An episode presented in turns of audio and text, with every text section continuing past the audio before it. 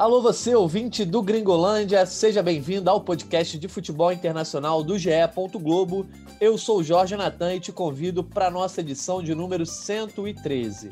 As principais ligas da Europa serão concluídas no próximo fim de semana, mas a temporada já acabou para o Barcelona. Eliminado precocemente na Liga dos Campeões, fora da briga pelo título espanhol e apenas com a Copa do Rei como consolação, o gigante espanhol teve um 2020-21 conturbado e o presidente Juan Laporta deixou claro: um ciclo chegou ao fim. Para tratar sobre o processo de renovação no Barcelona e também projetar a rodada final das ligas, hoje estão comigo Alan Caldas e Daniel Mundim. Fala, Alan, você acha aí que o Barça está precisando de uma reforma geral? Tudo bem, Natan? Mundinho, um abraço aí para o Mundinho também. Mais uma vez estamos participando juntos. Um abraço para todos que estão nos ouvindo. É, acredito que está precisando de uma renovação e não é de hoje. Mas o difícil é encontrar o ponto de equilíbrio nesse momento, até porque o futebol não é uma ciência exata. São avaliações que precisam ser feitas e são muito subjetivas. Ninguém tem garantia de que determinado jogador que não rendeu bem não poderia dar a volta por cima, ou mesmo uma contratação que vai ser certeira. Isso é muito difícil no futebol. Enfim, o Laporta vai ter muito trabalho pela frente nessa virada de temporada. Isso aí, o Daniel Mondim, Laporta, ele, ele foi eleito ali no começo do ano, ele evitou chegar logo com o pé na porta, né? Primeiro foi com mais calma, mas agora que não tem mais nada a jogar na temporada, ele deu o recado, né? Salve Natan, salve Alan, salve todo mundo ligado aqui no Gringolândia. É, com certeza, assim, é, ele não chegaria em janeiro já trocando de técnico, já mandando alguns jogadores embora, mas agora ele vai fazer o que pretende né, para o seu mandato e era um pouco o esperado. E o Barcelona meio que já iniciou essa reformulação é, para essa temporada. É, justamente a saída do Soares foi o principal símbolo disso, né? E com certeza eu acho que várias mudanças vão vir por aí e são necessárias. Isso aí, a gente vai dissecar um pouco mais essa reforma aí no Barcelona e também tratar um pouco aí sobre essa última rodada nas grandes ligas. Mas antes eu lembro que o nosso papo está sempre disponível em ge.globo barra gringolândia e nos principais agregadores do mercado. Se você quiser ser avisado assim que uma nova edição sair do forno, nos siga lá no Spotify, na Amazon, assine o podcast na Apple, se inscreva no Google ou no Cashbox, que aí você vai receber uma notificação assim que o Gringolândia for para o ar. Nos siga também lá no Twitter, arroba gringolândiage, onde a gente está sempre pedindo a ajuda da galera, uma contribuição de ouro aí sempre para as nossas gravações. Alain Mundinho, hoje a enquete lá foi meio polêmica, porque a gente pediu para os nossos seguidores montarem a barca do Barça. E a galera, como sempre, chegou lá comentando bastante. O Marcos Vinícius Gerê, que está sempre aqui participando conosco, fez uma lista vasta. Botou Lenglet, Sérgio Roberto, Untiti, Dembélé, Coutinho, Bryce White, Pjanic. Já o Caio S. Paixão foi mais comedido e citou o Piquet aí com uma certa tristeza, dizendo que ele não tem mais como ser titular no Barça e que para que o time esteja menos exposto seria obrigatória a saída do Piquet. Já o Felipe Stupen diz que é mais fácil dizer quem poderia ficar, né? Messi, Griezmann, Jordi Alba, Busquets, Pedri e Ter Stegen estão querendo mandar muita gente embora. Já o Thiago ainda mais radical, dizendo que Ter Stegen e Messi podem ficar, o resto pode todo mundo ir embora. O Márcio Araújo Souza, e esse aí eu acho que vai irritar o nosso editor Maurício Mota, que é um messista convicto, né? Dizendo que o Messi seria o primeiro da fila para ir embora. Então, isso aí tá bem polêmico. Não é só né? ele, não, não vai irritar só o Maurício, não. Não, é, você também, Mundinho Alan também é fã. Eu, eu, acho que ele tá errado, mas ele dizendo aí uma, uma, tem um, uma opinião diferente. Um abraço para o Márcio Araújo. E aí também trazendo uma zoeira aí pelo Luçandro Costa, dizendo que o Bryce White é o Ribamar do Vasco, que não serve para nada. e não deixe também, obviamente, de agradecer pela participação aí do Bernard Gladbach, Edgar Soares, Gimagol, Luiz Alberto, Rafael Cacheta, Jura, Gabriel. Muito obrigado pela, pelo carinho e a participação da galera no Gringolândia GE. Mas, Alain Mundinho, agora eu quero passar essa bola para vocês Quero ver vocês também montarem aí a barca, né? Como é que vai ficar a barca aí dos nossos dois especialistas? Quem não pode deixar de estar nessa barca, Alain? Olha, eu acho que um jogador que a mim nunca agradou, e embora seja um jogador formado na casa, deve ter talvez o carinho lá do, da torcida, talvez, ou, ou do grupo, enfim, mas o Sérgio Roberto é um jogador que não agrega nada, ele é diferente de outros jovens que entraram, até mais jovens que ele, porque ele já tem dois ou ou três anos aí no, no profissional, mas, por exemplo, o Pedro. O Pedro é um jogador bem jovem, 18 anos, eu acho, e entrou esse ano e, você vê um, que ele traz um frescor para o time, ele traz movimentação, ele tem personalidade. O Sérgio Roberto é um jogador que não é, fica sempre é, pipocando entre meio campo, lateral, às vezes ajudando. No, no, Agora, então, recentemente, ele entrou contra o Levante durante o jogo no primeiro tempo, por necessidade, por, no, no, intervalo, por necessidade de, de, de, contusão, e saiu antes do fim, quando o, o Barcelona empatou em 3 a 3 mais uma dessas tropeçadas do Barcelona e estava precisando do resultado. Quer dizer, foi ali, foi acho que ali foi decretado que realmente não tem condição de, de levar o Barcelona adiante. Não quer dizer, a gente não vai dizer que não é um, um mau jogador, que não serve para nada, não é isso. Mas talvez ele precise ser emprestado, buscar seu espaço em outro clube. Agora, essa barca aí, realmente é difícil salvar pouca, salva-se pouca gente. Pjanic veio para substituir o Arthur, que não deu certo. É igual, igual. Inclusive nem joga. Felipe Coutinho, infelizmente, não dá para segurar, porque mesmo já está machucado, mas mesmo antes não estava rendendo. A gente tem que entender, tem, tem que descobrir até para a seleção brasileira o que, que está acontecendo com o Felipe Coutinho, porque mau jogador ele não é, pelo contrário. Fez uma Copa de 2018 excelente, saiu da linha alta e, e vem rendendo muito abaixo.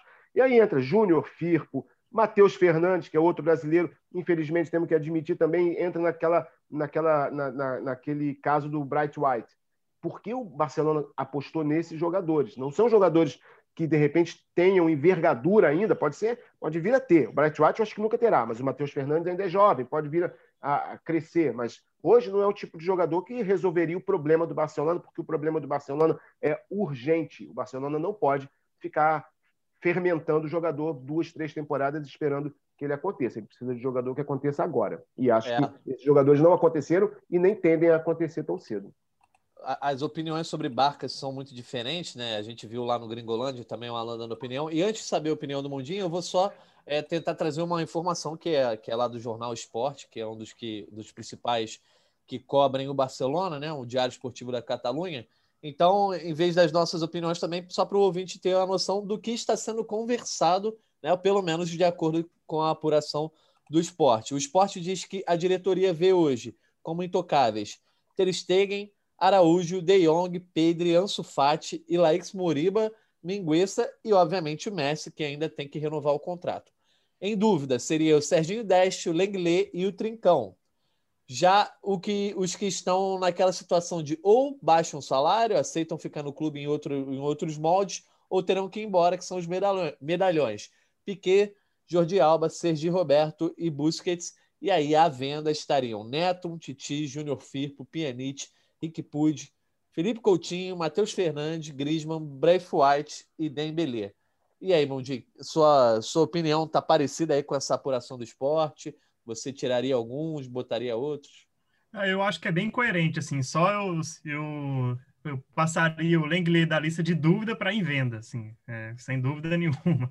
É, e eu acho que o Kemen concorda, porque ele lançou aí o Mingues e o Araújo meio que na necessidade, né, diante da é, grande ausência que o Piquet teve ali no, no início da temporada, e eles foram razoavelmente bem para jovens que ainda estão começando no time profissional, e ganharam confiança do clube da, da diretoria, aparentemente. E o Lenglet, ele é, é um bom zagueiro, sim, mas é, eu acho que mais compõe o elenco, só que ele chegou para ser titular e hum, eu acho que o, o, Barcelona precisa, sim, de reposição é, boa para reforçar a sua zaga.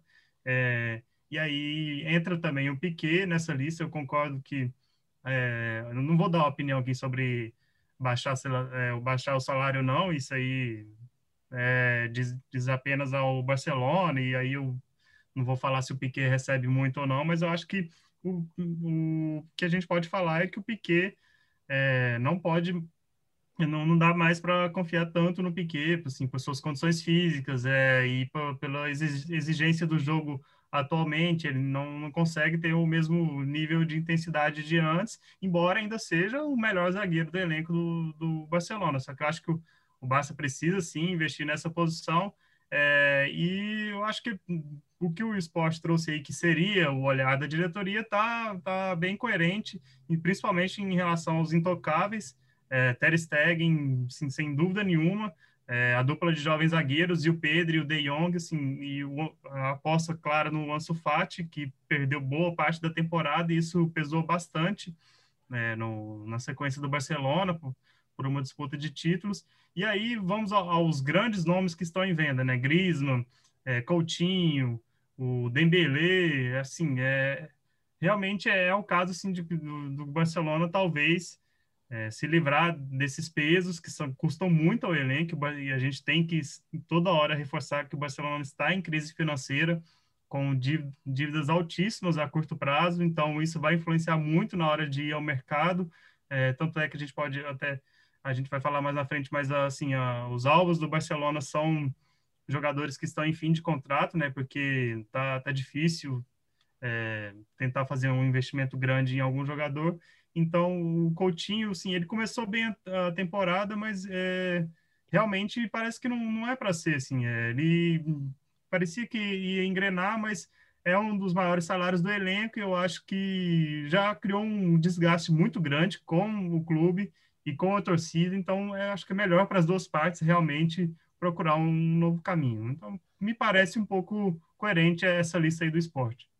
Dessas, Natan, só interrompendo rapidinho, dessa, desses três nomes, é, Griezmann, Dembélé e Coutinho, eu, só, eu acho que se eu tivesse que segurar um dos três, eu ainda apostaria no Griezmann pela evolução que ele teve nessa segunda metade de temporada. Ele levou muito tempo para desabrochar no Barcelona, não chegou jogando no Barcelona o que estava jogando no Atlético de Madrid, o Griezmann da seleção francesa, campeão mundial em 2018. Mas eu, eu ainda apostaria, porque quem sabe se ele começou a desabrochar, porque futebol ele tem, óbvio, quem sabe se ele começou a desabrochar e começou a, a acontecer no Barcelona nessa reta final de temporada.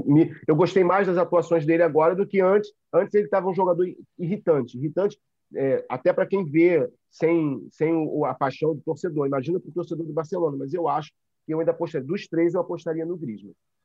Beleza. Assim, a gente hoje não tem muita noção de como será essa reforma, se será ampla e restrita, né? É, porque geralmente já todo clube grande, quando tem uma temporada sem grandes títulos, ele acaba tendo algum tipo de renovação no elenco, dos jogadores, vende, vende alguns, contrata outros.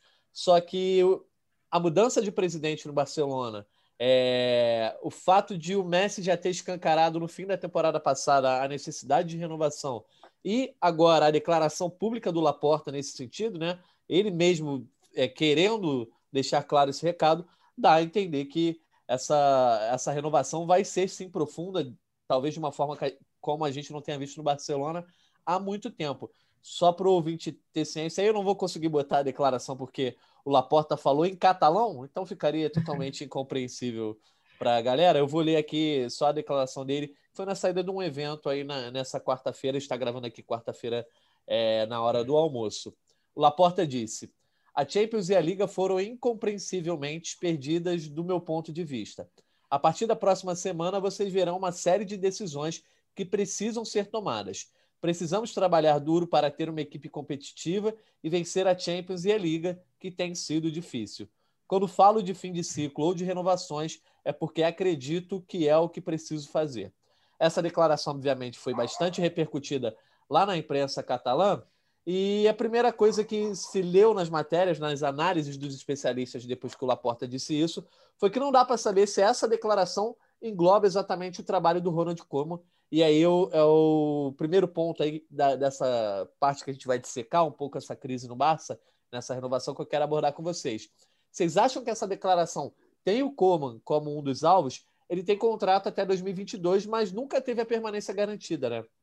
Sempre está se reunindo com o Laporta, sempre falando que vai conversar direito ao fim da temporada, mas a gente sabe que ele, de certa forma, não foi o técnico contratado por esse presidente. E aí, horas antes da gente gravar aqui, começou a surgir uma especulação sobre Hans Flick, que o Barcelona estaria tentando convencer o Hans Flick a não aceitar a proposta da seleção alemã e ir trabalhar no Barça. E eu quero saber, ei, Mundim, Hans Flick é um bom nome? Você acha que também o Laporta está querendo fazer uma mudança é, no comando técnico? Ah, sem dúvida é um ótimo nome, mas eu acho que é, não dá para adivinhar, assim, mas acho que o que o Laporta quis dizer é mais renovação no, no elenco, assim. É, e mudar um técnico a, a, essa altura, um técnico que já veio como parte de uma renovação, não sei se seria tão é, tão bom assim, pro, porque ainda mais com o fim de temporada do Barcelona que mostrou uma evolução, é, teve aquela reação incrível na, na Copa do Rei e, e parece que está surtindo efeito no, no, elenco, ganhando confiança do elenco, mostrou um bom repertório técnico, técnico é, em alguns jogos, apesar de uns tropeços assim inacreditáveis no, na reta final do, do Campeonato Espanhol.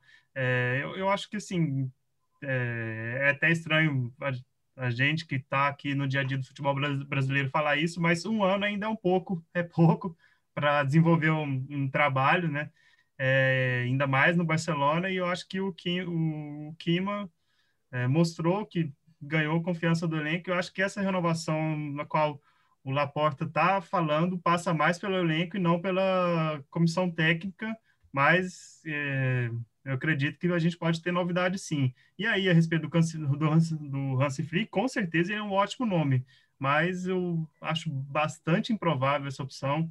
É, tem, outros, tem outros técnicos aí à disposição, a gente não sabe se o Alegre vai voltar ou não para a Juve, é sempre um técnico que está rondando, que está sendo especulado. É, mas eu acho que não o que o Kiman está um pouco mais para trás aí nessa fila do, dessa barca do Barça. É, o Alan, vou passar a bola para você perguntando não só sobre se a declaração tem como alvo o Coman, mas também já falando aí do Messi. É, a escolha do treinador também passa aí pelo Messi, que a gente vai falar daqui a pouco dele, né? Como que a gente vai, como a gente não, né? Como o Barcelona vai fazer uma, uma reforma sem saber se vai ter a sua pedra angular, seu grande pilar.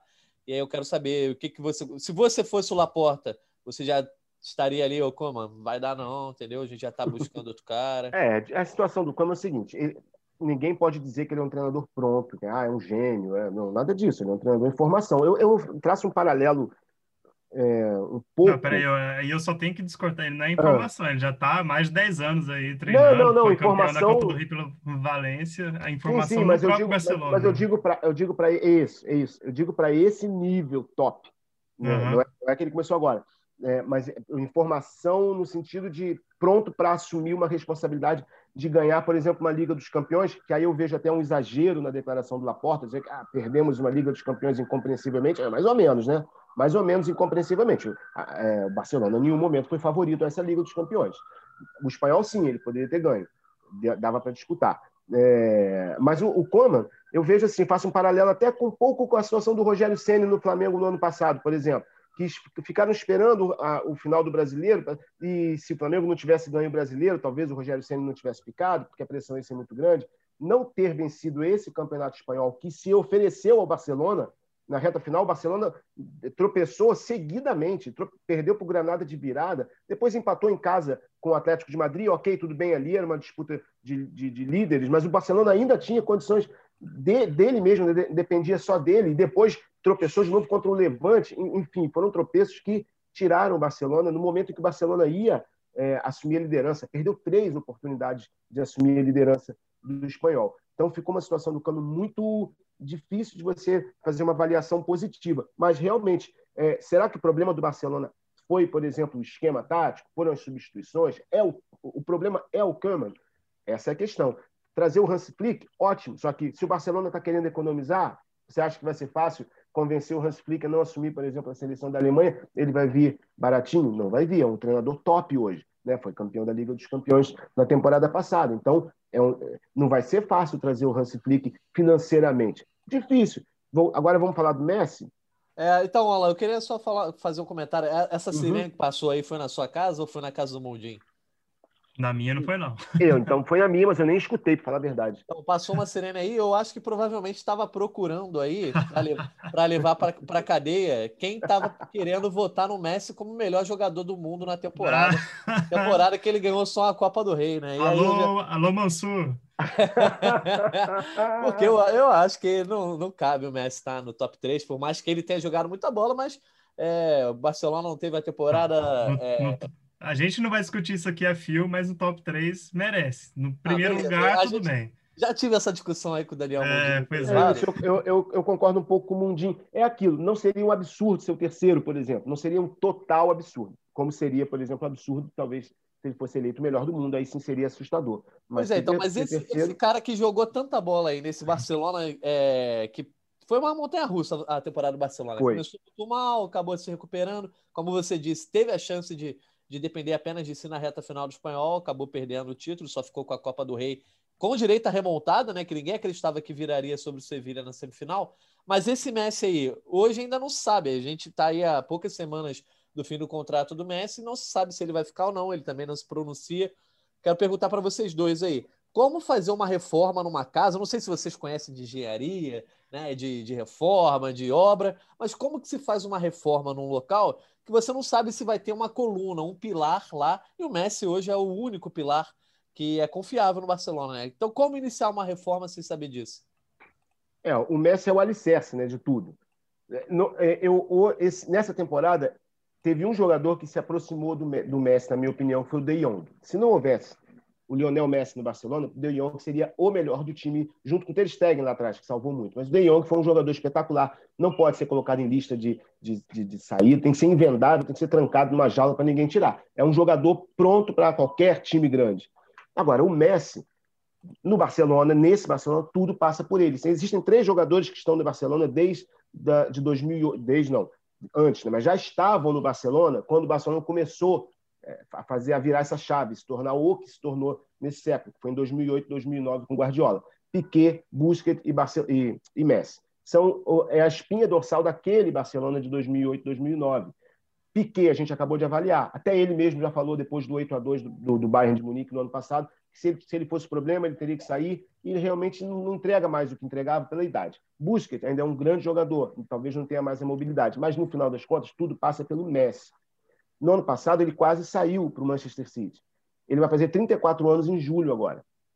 É, até no Manchester City se duvidava, valeria a pena pagar tanto para um jogador de, de 33 anos na época, agora vai fazer 34? Vamos analisar o, os números do Messi nessa temporada. Ele fez 30 gols no espanhol, artilheiro disparado do espanhol. Tá? Na, na, temporada passada, que foi quando ele foi colocado em dúvida mais do que nunca, ele tinha feito 25. Parece um número alto, 25 gols no espanhol. No campeonato nacional não é para qualquer um. Só que foi o pior rendimento dele desde 2008, 2009, quando ele fez 23 gols no espanhol. Naquela temporada 2008, 2009, ele entrou na casa dos 20 gols nunca mais saiu. Desde, desde então, ele faz mais do que 20 gols, invariavelmente, ele faz mais do que 30. Ele tem 474 gols no Campeonato Espanhol em 17 temporadas. Isso dá uma média de 27,8 gols por edição do espanhol, desde 2004, 2005, quando ele começou no profissional. Naquele ano, ele fez um gol em sete jogos. Agora, se você contar apenas quando ele entrou na casa dos 20 gols, ou seja, 2008, 2009, quando ele finalmente se tornou o Messi, até então ele tinha 10 gols, 14 gols, sete gols, seis gols, enfim, poucos gols. Quando ele entrou na casa dos 20 gols, nas últimas 13 edições, ele fez 443 gols. Isso dá uma média de 34 gols por temporada. Essa é a média que você analisa o Messi. Foi quando ele assumiu o protagonismo em 2008, 2009. Foi, o melhor, foi quando ele foi eleito o melhor jogador do mundo pela primeira vez. Foi quando ele se tornou Messi. A partir dali, são 13 edições com 443 gols, 34 gols por temporada. Se você olhar a temporada de hoje, ele fez 35, 34 gols no espanhol, tá? Estou falando só de campeonato espanhol. 34 gols no espanhol por temporada. Esse ano ele fez 35. Então, se você olhar, ele ainda é o Messi. Ele ainda é o Messi que entrega 35 gols, é acima da sua média histórica de 34 gols por temporada no seu auge. Então, assim, ele ainda é o pilar do time. Tem que passar por ele. Qualquer só que o Laporta tem que ter essa resposta. Não pode esperar de novo burofax e toda aquela confusão. Ele tem que ter essa resposta para fazer tudo, inclusive escolher o treinador. Porque aí não tem como você é, dizer assim: ah, o jogador não manda, jogador. É, não é um jogador qualquer. É o Messi. É óbvio que a escolha do treinador, é óbvio que a avaliação do Cama vai passar pelo crivo do Messi. E a última, a, a última imagem não foi muito positiva nesse já na última rodada, a última para quem está agora que a gente está gravando. Já, já houve, a, a, a, imprensa sempre pega, nem não olhou, nem não, não cumprimentou, e isso, e não aquilo. Então, assim, não parece estar muito seguro. Vai ter que ter uma conversinha ali, uma, né, uma DR ali entre o Messi, o Cama, o Laporta, para ver, e aí, você vai ficar, você quer que ele fique, quem vai vir? Às vezes até o Messi erra. É, o, o Barcelona já, já trouxe treinadores porque o Messi gostou e nem sempre deu certo. E aí, Mundinho, a bola tá, tá com o Messi também, né? Ele meio que tá numa posição aí é, privilegiada enquanto o Barcelona tá esperando ele. É, eu acho que sim, mas assim, é, eu, Barcelona, eu acho que o Barcelona não tem que esperar por essa resposta para se mover na montagem desse elenco para a próxima temporada. É, do, vou dar um exemplo. É, o Barcelona tem carências assim, é, bem claras. O Barcelona precisa de laterais, o Barcelona precisa de um de um artilheiro. Então, eu acho que dá para fazer esse planejamento, mesmo sem saber se vai contar com o Messi ou não. E aí, só que aí vai pesa o orçamento. O orçamento é um com o Messi no, no elenco, o orçamento é outro sem o Messi no elenco. É, eu acho que é mais nesse sentido. Só que mesmo assim, é, eu acho que o Barcelona tem que se mover, porque é, com, com certeza quem tem o maior poder de decisão nessa história toda envolvendo o argentino e o Barcelona é o, é o jogador e isso vai acontecer no tempo dele. É, ele pode muito bem deixar isso para depois da Copa América, porque ele pode dar a justificativa de que quer, que quer pensar só na, na seleção, só nesse nesse título que ele nunca conquistou com a seleção. Pô, mas, se ele fizer isso aí, aí ele não gosta direito do. Sério mesmo. Aí você começa a questionar a vontade dele de estar no clube mesmo, porque ele não pode não fazer é, isso refém da escolha dele, entendeu? Ah, mas é, eu, eu acho que ele tem não vou falar por ele, mas assim, é o que o clube fez com ele no, na temporada Sim, passada. Era, era outro algum... presidente. Era é, outro presidente. Tem... O, até a, a, gente tem que frisar isso, que ele teve aquela postura por conta da diretoria, sendo que o Juan Laporta ele, ele, tem uma ótima relação, né? É, eu acho que ele não vai fazer isso, mas assim, é uma possibilidade também. E aí, assim, tudo isso vai ser jogado lá para o meio de julho, né? E aí o Barcelona tem até o final de agosto para poder se movimentar com a temporada, provavelmente já na próxima temporada em, em curso. Então, é, o que eu quero dizer é que o Barcelona tem que se movimentar no, no mais rápido possível, onde dá, assim, para essas posições bastante carentes, assim, que, é, de, um, de um camisa 9, é, de um, dos seus laterais, um, um, possível zagueiro, e é o que está aparentando uh, acontecer. É, mas, realmente, o, é, faz muita diferença você saber se ele vai ficar ou não, e eu, eu acho que internamente eles já meio que têm essa resposta, assim. Eu, é, a gente não sabe, mas eu acho que eles já têm, um, pelo menos, assim, um pouco de clareza a respeito é, de, dessa resposta. E o, e o, Messi deu alguns sinais, assim, é, de que tende a, a, permanecer no Barcelona. Isso aí. Só para trazer aqui uma participação para brilhantar o nosso podcast, que é do nosso editor Maurício Mota, que é fã do Messi, fã do Barcelona dizendo que concorda com o Alan sobre o De Jong, que é espetacular, mas que ele daria mais chance ao Rick Puig e que o Koeman tem que sair também. Então aí é a opinião do Maurício Mota. E a gente falou do Messi, vamos, vamos falar de outras lendas, né? Na verdade, não lendas, mas jogadores que foram relevantes aí para o Barcelona na última década, é, estavam presentes já no título é, de 2014 e 15, também no começo lá da década, no, no, na reta final do trabalho do Guardiola, que vou citar aqui especificamente três, né? Que é o Piquet, pilar da zaga, o Busquets, pilar do meio de campo. Na época ele era meio que o coadjuvante do Xavi e do Iniesta, mas hoje em dia ele é uma lenda do clube. E o Jordi Alba, que talvez, pelo menos na minha opinião, dos três aí eu acho que é o jogador mais inteiro. Talvez quem daria mais certo em qualquer outro clube. É... O que fazer com esses caras, né? É... Ah, o esporte diz que o clube só quer que ele fique só quer que eles fiquem se baixar o salário. Mas como dar esse papo? Como chegar para o Messi também, que já se mostrou irritado com a saída do Soares, e dizer que esses três vão sair? Será que o Messi também está a favor da saída deles? O que, que você acha, Alan? Está a favor da saída? É difícil, mas assim, dos três, o Jordi Alba tem 32 anos, é, chegou depois, chegou em 2012, mas é, é como você falou, é, é o jogador que está entregando mais. Ele ainda é o dono da posição na lateral esquerda, ainda, ainda tem rendimento, ainda tem fôlego, ainda tem talento, tem um entendimento com o Messi, que no passado o Messi tinha com o Daniel Alves, né? É, Daniel, o Daniel Alves chegou a ser o maior é, garçom do Messi num período do Barcelona, e hoje esse entendimento passou para a lateral esquerda é com o Jordi Alba. É, é invendável também, acho que faz parte do time. O Busquets é substituível, sim, mas o substituto dele hoje joga com ele, que é o De Jong. De, poderia ter sido o Arthur, não foi. Poderia ser o Pjanic, Pjanic que veio para tentar resolver o problema Arthur, né? E não resolveu. Então, hoje, o Barcelona depende dele. O Rick Puig, que até foi colocado em listas aí de, de saídas, né, do, pelo que eu, né, dessa lista que você leu, acho que estava o, o, Rick Puig, é, eu, não, eu não, não venderia, não, nem no máximo talvez emprestasse uma temporada, mas eu, eu concordo também que é um jogador, é um bom jovem, um bom, é, um, é, um, é uma boa promessa, mas é muito difícil você jogar nas costas de muitos garotos uma responsabilidade grande de, de fazer o time. Então, acho que o Busquets ainda tem lugar no time, porque ainda joga, não, não que jogava tudo no passado, mas ainda joga. O Piquet, que é o grande, como disse o Mundinho, o grande problema, eu acho que hoje do Barcelona é a zaga, porque o Piquet não, não consegue mais render o que rendia antes, é normal, é, são lesões, é a idade e tudo, tem falhado em gols, é, começa a ser aquele, aquele zagueiro que chama gol, né? porque todos os gols acontecem do lado dele, com participação dele, enfim. E aí você tem três zagueiros, é, Araújo, Mingueza e Lenglet. Lenglet, o Mundinho já, já falou muito bem, não entrega o que se esperava, não é esse jogador. Mingueza e, e Araújo parecem são bons jogadores, mas o Mingueza se queimou muito, porque acabou, acho que, jogando muito. Fica aquele problema de quem joga mais se queima mais, quando o time está desarrumado, estoura na zaga. Então, talvez o Mingueza nem seja tão ruim quanto pareceu em alguns momentos talvez você possa apostar, mas talvez ele não esteja pronto ainda para assumir a bronca. Eu acho que o Barcelona precisava muito trazer um, um grande zagueiro. É, o Mingueza, inclusive, é um dos nomes que, que o esporte diz que são, são insubstituíveis hoje, né? Que o Barcelona quer apostar. Por falar em aposta, eu pergunto a você, Mundi, quem é que pode ser aí o novo Piquet, o novo Busquets dentro do elenco do Barça, tá? Não estou dizendo assim de ir no mercado contratar, a gente vai falar disso depois.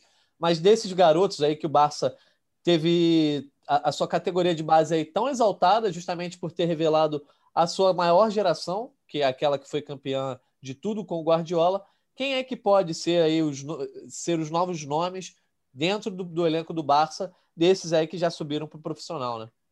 É, dentro do elenco do Barça atualmente, acho que assim, o novo Piquet seria o Minguez, apesar de que ele também faz um pouco a lateral, especialmente com o Kima, que atuou com três zagueiros, e o Minguez que fazia esse lado direito. É, eu acho que é, tá mais para ele, embora eu goste mais do Araújo. E a gente tem que lembrar que é, muito provavelmente o Eric Garcia do Manchester City está indo para o Barça. Eu acho que ele vai assumir esse papel, assim, né? Não não está propriamente no elenco do Barça, mas é, é uma forte possibilidade. Eu acho que ele vai chegar para ser esse cara.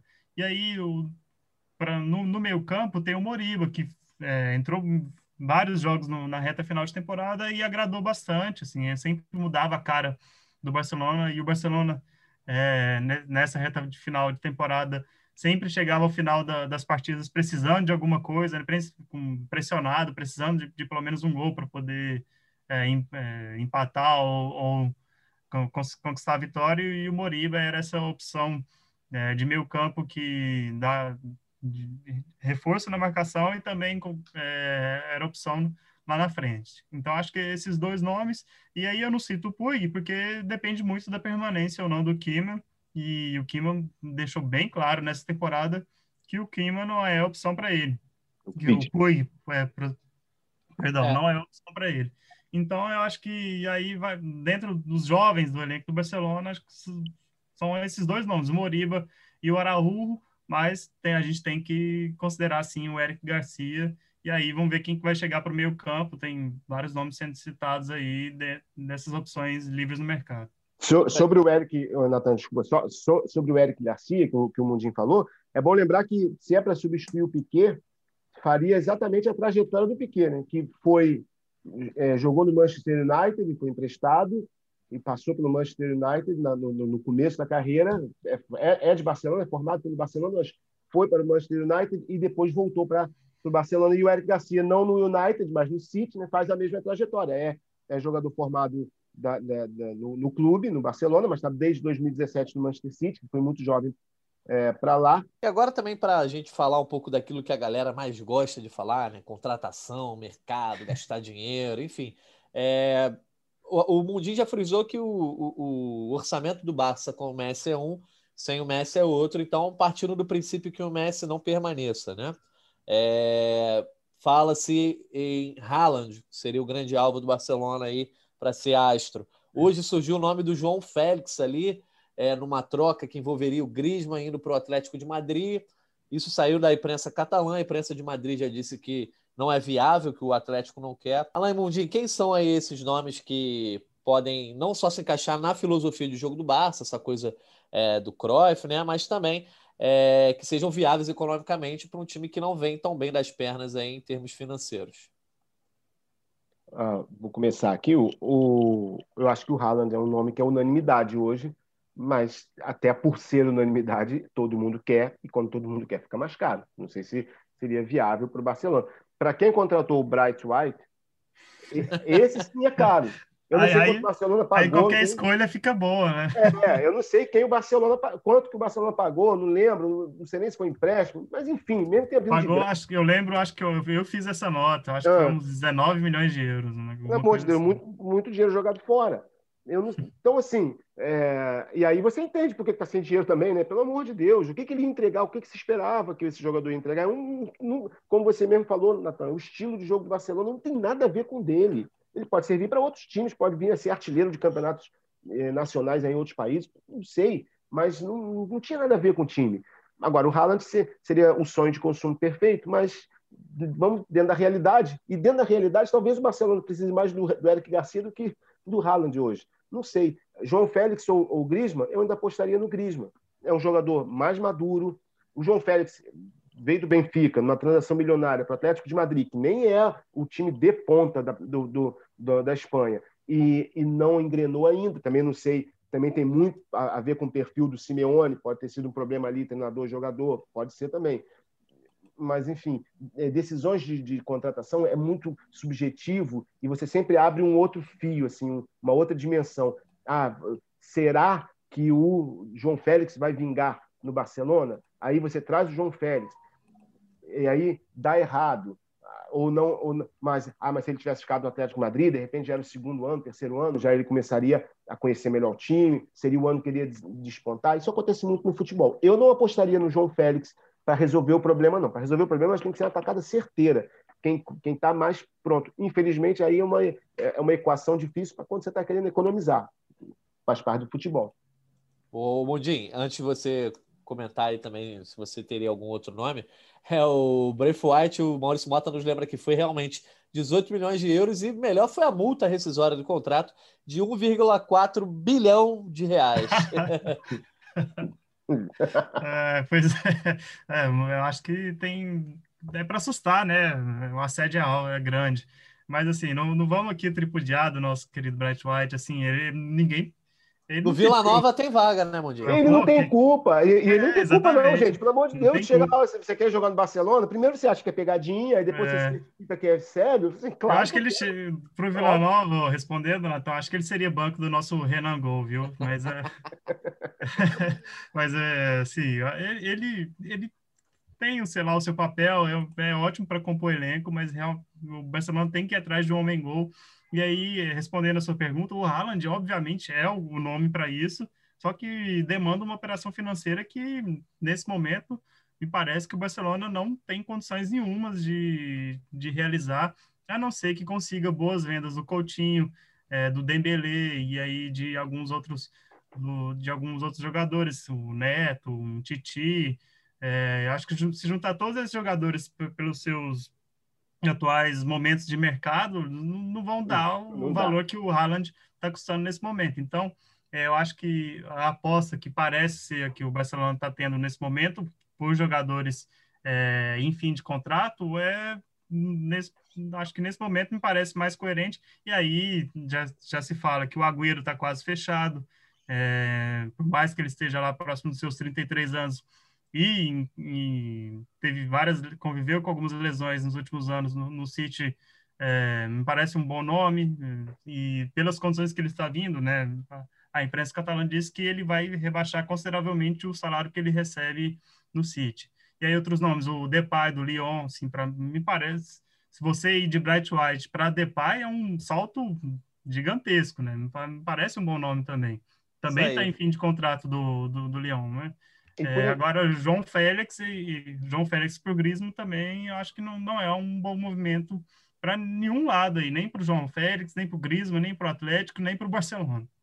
É, e só para fechar o assunto Haaland, Não, não estou secando, não, tá? E nem estou nem tô desmerecendo o jogador, não. Mas, por exemplo, Depay e, e Agüero, Agüero pela grande experiência, Depay pelo bom momento, por ser um jogador um pouco mais maturado no, no futebol, acho que são nomes melhores para o Barcelona hoje, que precisa de jogador que resolva. A gente nunca sabe quando um jogador vai sair do Borussia Dortmund, que é um time médio, pra, com uma responsabilidade muito grande de resolver um problema imediato, eh, a gente não pode ter uma garantia. O futebol não é ciência exata. É, passa por, por, por várias questões de momento, de adaptação, de língua, de personalidade, psicologia. Então, assim, não sei se o Haaland hoje conseguiria assumir a responsabilidade de chegar para ser o homem-gol do Barcelona. O Barcelona já contratou, por exemplo, é, Ibrahimovic quando estava no auge e não foi um grande jogador no Barcelona. É um grande jogador, deu certo em vários clubes, no Barcelona não deu. Por quê? aí tem um monte de coisas que, que, estão envolvidas, até a personalidade do jogador. Mas assim, eu, eu apostaria mais no Depay, por exemplo, embora esteja no momento o grande jogador é, em, comparando com o Haaland, o Haaland hoje está um momento muito melhor, mas eu acho que daria muito mais certo o Depay do que, do que ele nesse momento. Eu apostaria nele. Pois é, vamos ver as cenas dos próximos capítulos aí. Nas próximas semanas, vocês fiquem ligados no GE. Globo, que certamente vai ter atualização aí sobre essa renovação do Barça. E aí a gente vai para uma segunda parte do nosso podcast, uma parte mais rápida, só para a gente falar sobre aí a, a rodada do fim de semana nas principais ligas da Europa, que vão encerrar basicamente a temporada, faltando só as decisões europeias de Liga Europa e Liga dos Campeões, e falar, obviamente, do Campeonato Espanhol, no qual o Barcelona vai basicamente cumprir tabela é, nessa última rodada. Tem a chance de perder a quarta, a terceira colocação ainda para o Sevilha, né? O Barça vai pegar o Eibar, mas o foco, obviamente, está ali em Atlético de Madrid e Real Madrid. O Atlético chega à última rodada como líder, fez muita força para perder essa liderança, mas não perdeu está lá com 83 pontos, graças a um gol do Soares aí no fim do jogo. O Real Madrid, que quase chegou líder à última rodada, tem 81. E aí é o seguinte: o Atlético de Madrid visita o Valladolid, que está muito quase mergulhado aí no rebaixamento, muito perto de ser rebaixado. Precisa vencer e torcer contra o Esca e o Elche para não ser rebaixado e vai jogar justamente contra o líder, enquanto o Real Madrid pega o Vídeo Real, o Vídeo Real que sim, fez uma ótima campanha, é o sétimo colocado, mas joga a final da Liga Europa na semana que vem. Então esse é o cenário, o Real para ser campeão precisa vencer e que o Atlético de Madrid é, não vença e o Atlético, por sua vez, só depende de si. É, e aí, quero só um palpite rápido aí, que, é, que a gente já já está indo para a reta final do nosso podcast. Mundinho e Alan, quem é que leva a melhor aí nessa rodada final? Tá, o Atlético leva, assim, por, por essas últimas rodadas não é possível, não, não vai perder mais. O, o Atlético é, contra o Elche teve um pênalti contra ele no, no último minuto e que o Elche desperdiçou e no último jogo conseguiu aquela virada assim inacreditável, então é sorte de campeão. Acho que o Atlético leva, o Mundinho até, até há pouco tempo comentou no, no, no Twitter que parecia o Campeonato Brasileiro do ano passado, que ninguém queria ganhar, e eu concordo com ele, ninguém quis ganhar. Acho que o Atlético leva, mas gostaria que o Real levasse por tudo que o, por toda a força que o Atlético fez para perder esse campeonato, como, como o Natan falou. E se for campeão o Atlético, tem que erguer uma estátua para o Oblak, foi quem salvou o time nessa temporada. É, eu também acho que vai dar Atlético aí. A gente vai ver a rodada no sábado. Né? Os jogos não são todos no mesmo horário, mas os jogos importantes sem sábado, uma da tarde. Fiquem ligados no GE. Globo que vamos ter tempo real.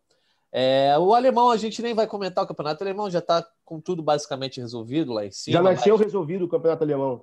É, exatamente. Bayern campeão, e aí as vagas para a Champions também ficaram com o RB Leipzig, Borussia Dortmund e Wolfsburg, voltando aí à, à, Liga dos Campeões. Mas na França a coisa ainda está aberta, por incrível que pareça, o PSG não foi campeão com antecedência e ainda chega a última rodada com boas chances aí de não ser campeão. O Lille é o líder com 80 pontos e o PSG vem atrás com 79. O Mônaco ainda tem uma ínfima chance de ser campeão, para isso ele precisa que o Lille perca, o PSG perca, o Mônaco também vença a sua partida contra o Lance e ainda tire seis gols de saldo, então a situação bem complicada. Então o foco ali, o Angers pega o Lille e o Brest pega o PSG, sendo que Angers e Brest já não estão jogando mais nada no campeonato, ali é aquela zona da Sul-Americana, sabe? Então o PSG precisa que o Lille não vença e que ele também supere, obviamente, o Brest. Situação que é melhor do que na penúltima rodada, já que o Lille empatou com o Saint-Etienne. Então, dessa vez, o empate serve para o PSG. Empate que eu digo do Lille, né? O PSG é obrigado a vencer. Ou, no é, caso. Se, se, o Lille perder e o PSG vencer. Exatamente, exatamente, existe essa possibilidade do PSG ser campeão com empate. Em, caso de derrota do Lille.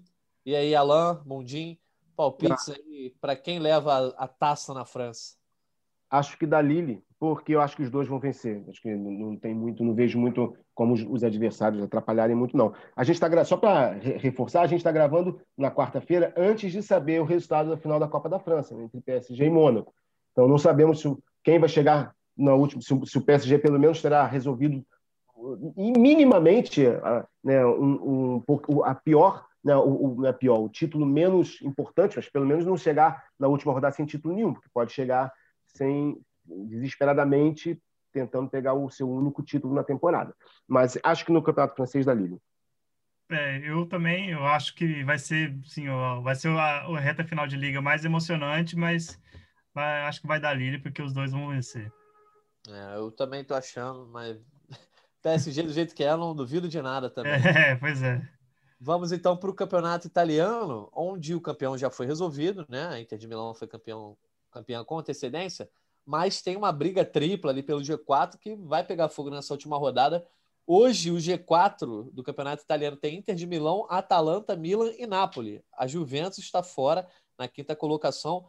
E aí é o seguinte: a Atalanta ainda já está garantida na Liga dos Campeões, pode até terminar fora da segunda colocação, terceiro ou quarto, tem 78. Mas a briga, o foco está em Milan, Napoli, Juventus, Milan e Napoli com 76 Juventus com 75. E aí os compromissos dessa rodada são: a Juventus visita o Bolonha, o Napoli recebe o Verona e aí o Milan pega a Atalanta fora de casa sem Ibrahimovic.